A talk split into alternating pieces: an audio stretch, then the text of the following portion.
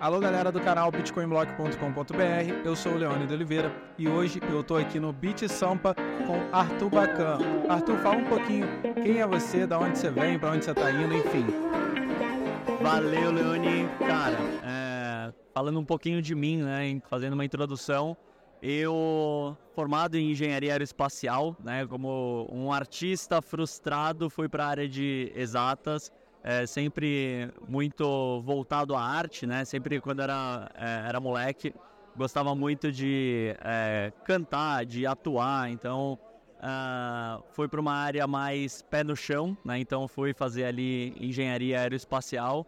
Depois saí da engenharia aeroespacial, trabalhei bastante tempo no mercado financeiro, né? Então trabalhei ali mais de cinco anos entre Itaú BBA e XP Investimentos e sou um cara que sempre muito curioso é, e sempre gostei muito da parte de empreendedorismo. Né? Então, quando eu já fui para o mercado financeiro, já era muito com essa ideia de empreender e fazer alguma coisa é, no sentido de construir algum, algum tipo de negócio. Né? E aí foi durante o, a experiência no mercado financeiro, eu encontrei uh, o cara que hoje é meu sócio, e aí a gente hoje tem o Muse, que é uma plataforma uh, que nasceu como uma rede social para conectar as pessoas pela música e agora a gente virou um marketplace dentro, uh, um marketplace de NFTs dentro da blockchain. Muito bacana, Arthur. Eu tô vendo que você é quase um multiuso, cara. Tipo assim, proprietário do Muse, embaixador da Algorand, engenheiro aeroespacial, meu Deus. E eu queria saber de você como é que foi essa história do empreendedorismo? Como que veio essa ideia do Muse? Enfim, conta um pouquinho mais pra gente desse projeto. Pô, sensacional. É, na realidade, o Muse, ele, como eu comentei, ele nasceu como uma rede social para conectar as pessoas pela música e dar voz e espaço para artistas independentes. Né? Então, uh, a gente sempre via diversos posts, por exemplo, no Instagram, no Twitter, posts falando de música, mas na realidade é, esses posts estavam competindo com outros tipos de posts, porque não são redes sociais específicas de música. Então a gente teve essa ideia de criar essa rede social específica para galera que ama música, descobrir novos sons, descobrir novos artistas e dar, é, a gente fala, né? A gente desenvolveu como se fosse um algoritmo humanizado, né? Não um algoritmo mercadológico, igual algoritmos, por exemplo, de plataformas de streaming, que normalmente vai te mostrar mais músicas de artistas que já são mainstream, né? Artistas que já estão ali com algum tipo de gravadora por trás e acaba não dando ali uh, o valor para o artista independente. A gente até vê muito isso uh, na série, né? Do Som na Faixa, do Spotify, essa série que ficou super conhecida aí agora no, no Netflix. Quem não, não ouviu, não viu essa série, recomendo bastante, que mostra realmente a vida do, do artista independente é, perante essas grandes plataformas de streaming e perante as, as grandes gravadoras, né? Então, é, mostra que é, o artista independente acaba não tendo o espaço que ele merece na indústria musical, justamente pelo fato da indústria musical ser muito concentrada em poucos players. E aí, mais uma vez, que a gente também faz esse pivô no nosso produto de é, agregar junto à rede social a parte de Web3, justamente com a ideia de descentralizar esse mercado da música, criando esse marketplace de NFTs, onde artistas independentes eles podem monetizar a carreira deles de diferentes formas através da venda de NFTs. O que, que são esses NFTs? Basicamente, uh, itens digitais, né, que os artistas podem incluir algum tipo de benefício por trás desses NFTs. Então, são NFTs de música. A única obrigatoriedade que existe é, dentro do, do Muse Marketplace é que o mint desse NFT seja é, tenha uma música por trás de uma foto ou de um vídeo ou de um GIF. Uh, e essa música o artista ele pode colocar algum tipo de experiência, algum tipo de benefício por trás desse NFT. Então ali a gente está falando de benefícios relacionados a produtos, né? Então, putz, pode ser um merchandising exclusivo, pode ser uh, um item ali que é um digital, né, em que eu compro o item digital e recebo o item físico na minha casa. Uh, a gente também tem NFTs de experiências, como por exemplo, ingressos para shows, uh, acesso ao backstage, meet and greet com artista. Eu tenho também experiências como aulas de música, em que o artista oferece ali algum tipo de experiência para o fã, é, para o artista ensinar o fã uma aula de violão, uma aula de canto e por aí vai. E agora o que a gente está desenvolvendo também são NFTs de royalties musicais. O que, que significa isso? Eu, como fã e que acredito num projeto de um artista que eu, que eu curto, uh, eu posso, por exemplo, comprar um percentual ali da, da música daquele artista e esse percentual ele vai representar os royalties da plataforma, das plataformas de streaming.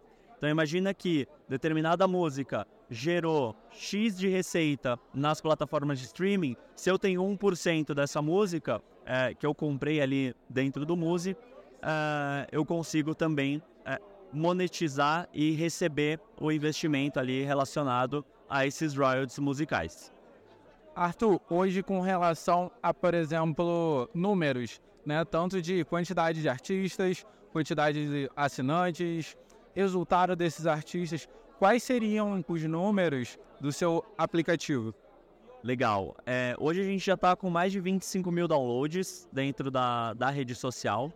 Quando a gente fala é, o lançamento do, do marketplace de NFTs, a gente desenvolveu, até para falar um pouquinho mais é, de como a gente desenvolveu esse marketplace. Né? Uh, quando a gente estava só na parte da rede social, diversos artistas independentes chegavam para a gente dando feedbacks, né, nossa comunidade ali, de artistas dando feedbacks de, por exemplo, putz, não tem como vocês colocarem novas formas aí para a gente conseguir ganhar uma grana dentro do aplicativo, fazer, conseguir fazer dinheiro, engajar a nossa comunidade de alguma forma é, através do aplicativo. E aí a gente começou a pensar quais tipos de produtos a gente poderia criar dentro do aplicativo para ajudar esses artistas independentes. E aí a gente começou a olhar muito para a disrupção do mercado é, da música através da Web3. Então a gente decidiu, eu e meus sócios, ir para Miami, né? Então a gente ficou três meses em Miami estudando toda essa parte de blockchain, toda essa parte de NFTs e Web3. Uh, ah, e lá em Miami a gente descobriu um programa de aceleração, que é o programa de aceleração da Algorand Miami Accelerator. Uh, e aí a gente aplicou e dentro, dentre mais de 400 startups que, é, que aplicaram para o programa, a gente foi uma das 10 startups selecionadas e durante o programa de aceleração foi onde a gente construiu o marketplace dentro da Web3. E aí foi lá que a gente é, modelou e formatou todo esse novo produto. Uh, e o pessoal da Algorand ajudou bastante a gente a, a desenvolver esse produto. Uh, em termos de números de artistas que já venderam NFTs com a gente, a gente rodou primeiramente um piloto, né, uh, com cinco artistas.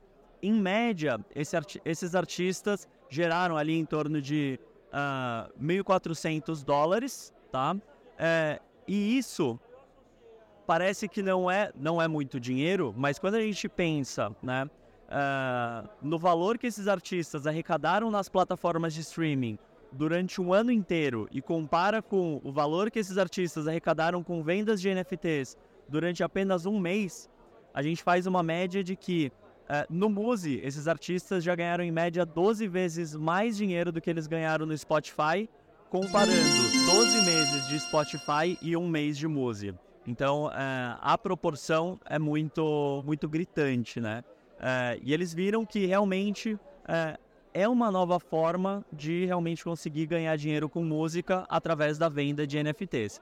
Então, agora, dia 29 de junho, a gente vai uh, fazer o lançamento da V2 da nossa plataforma, justamente para uh, eh, fazer com que mais artistas eles possam mintar os NFTs deles. A gente já está com uma lista de espera de mais de 500 artistas interessados em mintar e vender NFTs através do Muse. Então a gente está uma expectativa aí bastante alta para o lançamento da plataforma no final desse mês.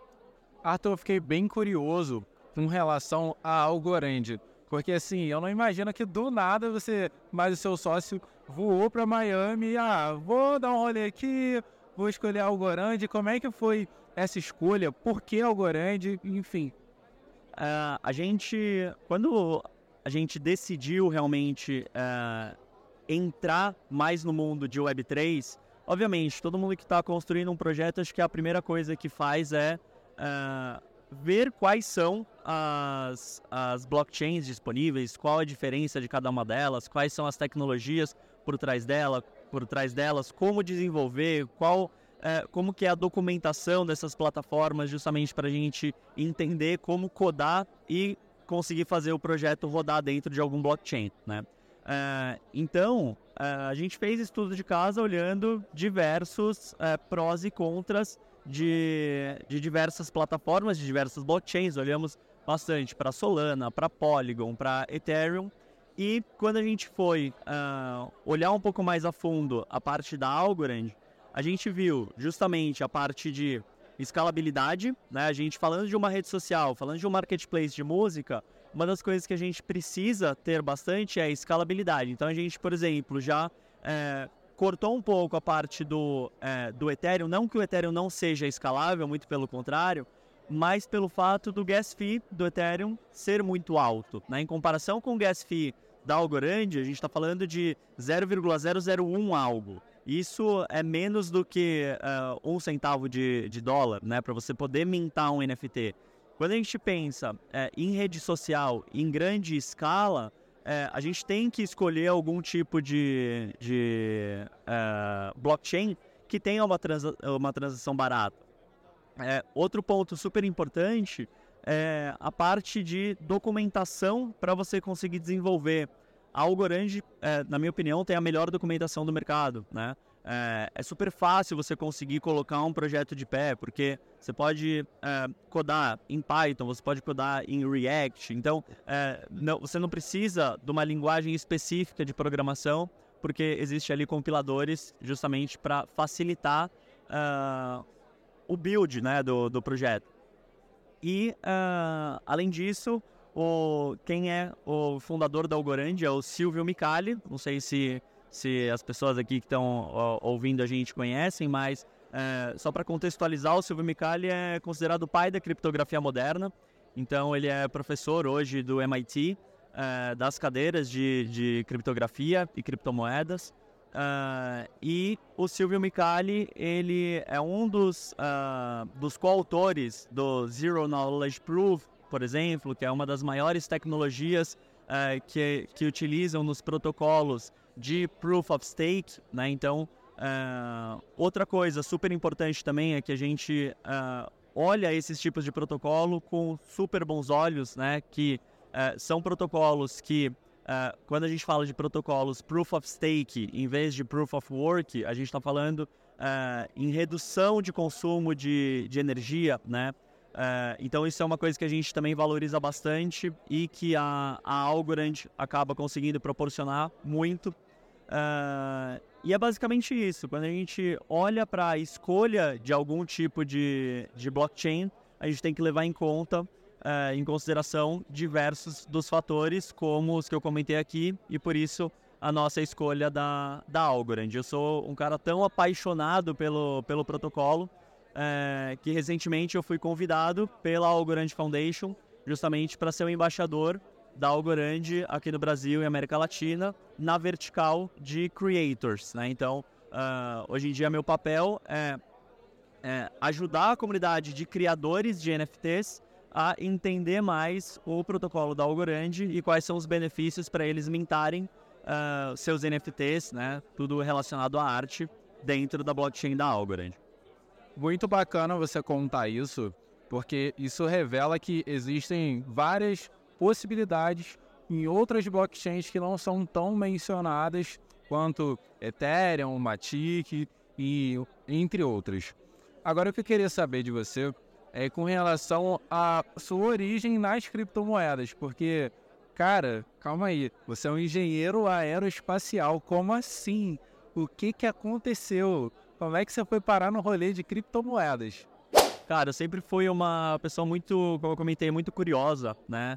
É, e estando dentro do mercado financeiro, é, eu estava no mercado financeiro ali desde 2016, na verdade 2014 a 2018, 2019, né? É, e já olhava bastante, né, para criptomoedas. Nunca fui aquele cara de investir muito uma grana, sempre fui aquele cara de é, olhar para diversas criptomoedas diferentes. Então, eu peguei aquela época de putz, é, tenho aqui uma conta no mercado Bitcoin, mas quero também abrir conta na Binance, né? Pra, então vou comprar aqui um pouquinho de, de Bitcoin, transferir esses Bitcoins para Binance para é, ter oportunidade de também investir em outras criptomoedas, dar uma olhada de ou, olhar outros projetos também. E foi, foi muito natural, assim, né? De olhar, de, de já trabalhar no mercado financeiro e ser uma pessoa super curiosa por, por tecnologia. É, e isso acabou reverberando na, na entrada no mundo, no mundo cripto, justamente por conta dessa parte de curiosidade e, e ser um apaixonado aí por, por novas tecnologias e inovação. Eu tenho impressão, Arthur, que todo empreendedor ele tem alguma inquietação. Isso é uma impressão minha particular. E parece que a sua história teve uma reviravolta. Você conta que no começo você, entre aspas, foi um artista frustrado que foi para a área de exatas e aí você virou engenheiro aeroespacial, mas foi para o mercado financeiro e enfim está aqui agora. É, você sempre sonhou em ser artista porque no final das contas uh, você está sendo o artista e está ajudando outros artistas. Como é que foi isso para você de ter toda essa trajetória e ah, quer saber? Agora eu vou seguir meu sonho e é isso aí, ponto final. Cara, isso é bem engraçado, né? Eu acho que eh, eu brinco às vezes falando, se o Muse existisse na época que eu tinha lá meus 14, 15 anos, que eu tava querendo ser artista e que é, a, o geral, né, olhava muito para para área artística como uma área mais incerta, com poucas oportunidades, poucas possibilidades. Agora a gente vendo diversos projetos relacionados à arte, relacionados à música, é, que artistas realmente conseguem viver, né?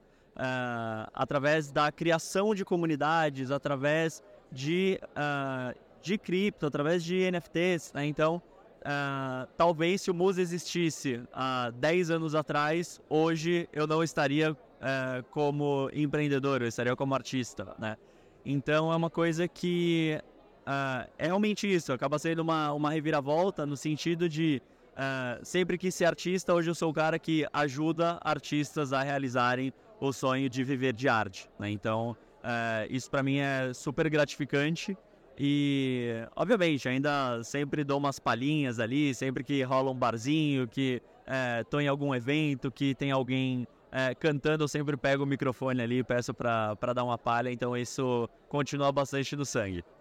Ah, eu espero ter uma oportunidade dessa, quem sabe na After ou em outra oportunidade, poder estar tá assistindo os seus dons aí e talentos artísticos.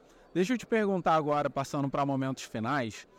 É, essa é uma pergunta que eu faço para todo mundo, porque eu sou muito curioso e eu quero saber se existe alguma coisa que você mudaria na sua trajetória, que você faria diferente, ou se para você foi tudo perfeito e é isso mesmo.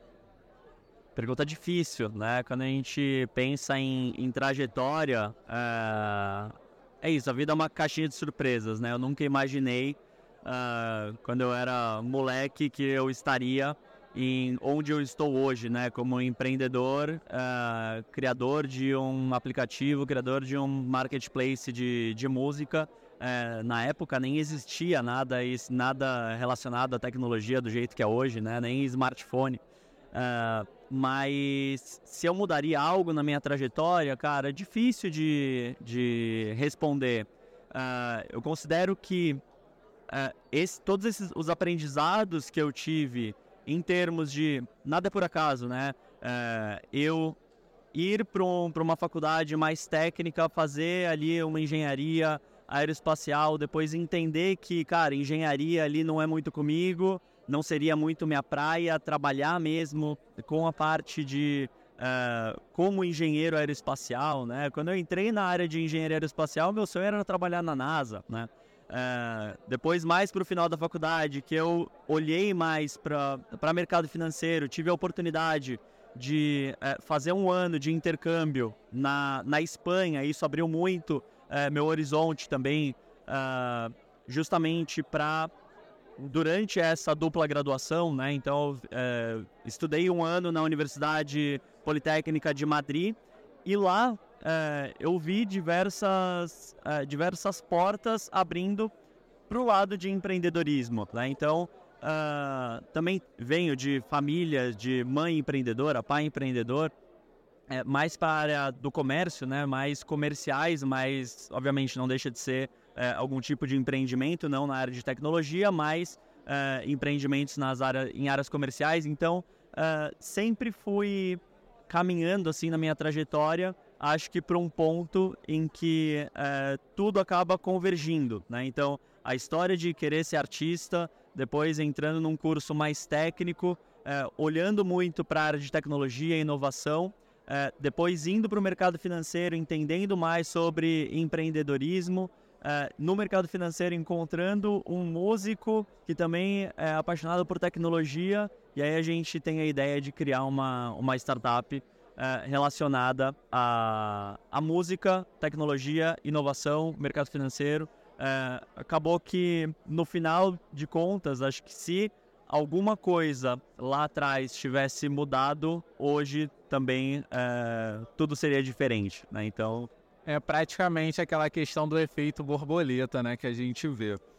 Arthur, foi um prazer estar com você, conhecer mais da sua história e também da história do Muse e aprender um pouquinho mais sobre Algorand.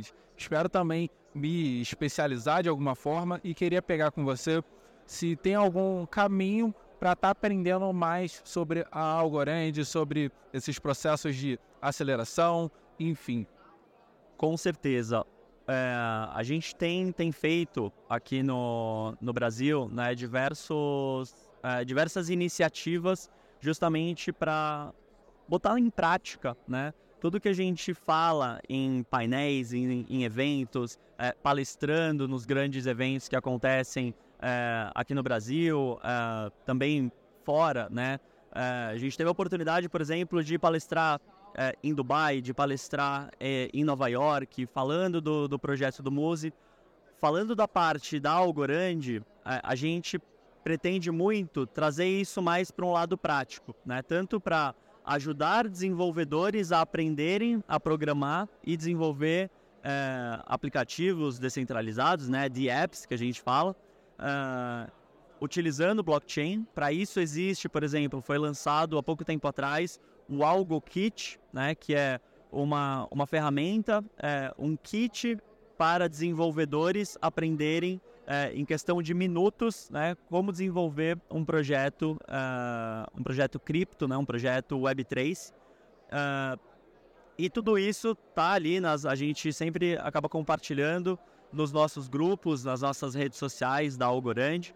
Então, até para a galera que estiver escutando aí, uh, quem quiser seguir, acompanhar ali os nossos canais, uh, no Instagram é AlgoFam Brasil, uh, no a gente tem ali no Instagram também uh, todos os links das outras redes sociais, nosso grupo no, no Telegram, no, no Twitter.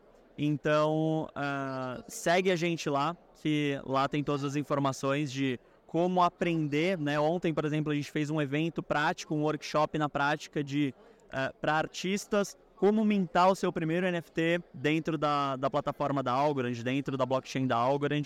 Então, uh, a gente tem uh, feito diversas, uh, diversos eventos, assim, a gente está começando a promover mais eventos, trazendo mais para a prática como, como ajudar a trazer mais pessoas para dentro da, da Web3. Muito legal. Cara, assim, eu não esperava aprender tanto quanto eu aprendi aqui e a sua história me surpreendeu em muito. Galera, já começa a seguir, vai lá. Esse foi o podcast de hoje e e eu queria, acabei esquecendo de falar também das redes sociais do, do Muse.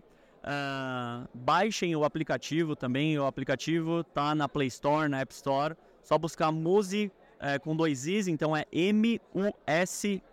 Uh, a gente está como musi.app também no Instagram, musi.app no, no Twitter. E uh, aguardem que dia 29 é o lançamento aí oficial da versão 2 do nosso marketplace. Foi um prazerzaço uh, falar com você, Leone. Muitíssimo obrigado aí pelo convite e qualquer coisa, tamo por aí. Tamo junto e é isso.